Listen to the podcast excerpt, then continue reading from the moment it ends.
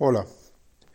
El día de hoy, 6 de junio, se vivieron momentos históricos en la historia de México, dado que se dieron elecciones de aproximadamente 2.000 puestos públicos.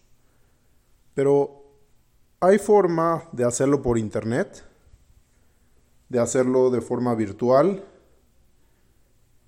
o no. El INE, que es el Instituto Nacional Electoral de México, sacó un sistema que se llama CIBEI. Y en ese sistema, quien reside en el extranjero puede emitir su voto. Y no tiene que trasladarse.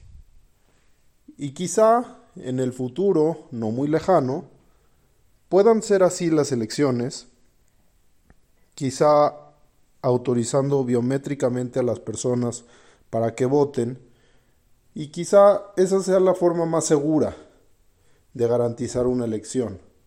Pero, sin duda, nos va a llevar a muchos retos en materia de ciberseguridad para que no se dupliquen las elecciones o para que no haya fraudes.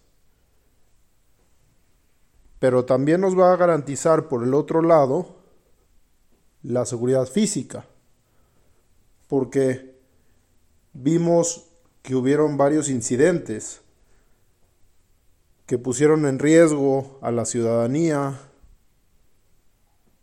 por las elecciones físicas las elecciones presenciales. Entonces, sin duda, yo pienso que las elecciones de los países en el mundo van a tender a ser completamente electrónicas y remotas. Es decir, que se puedan hacer desde cualquier lugar. Muchísimas gracias.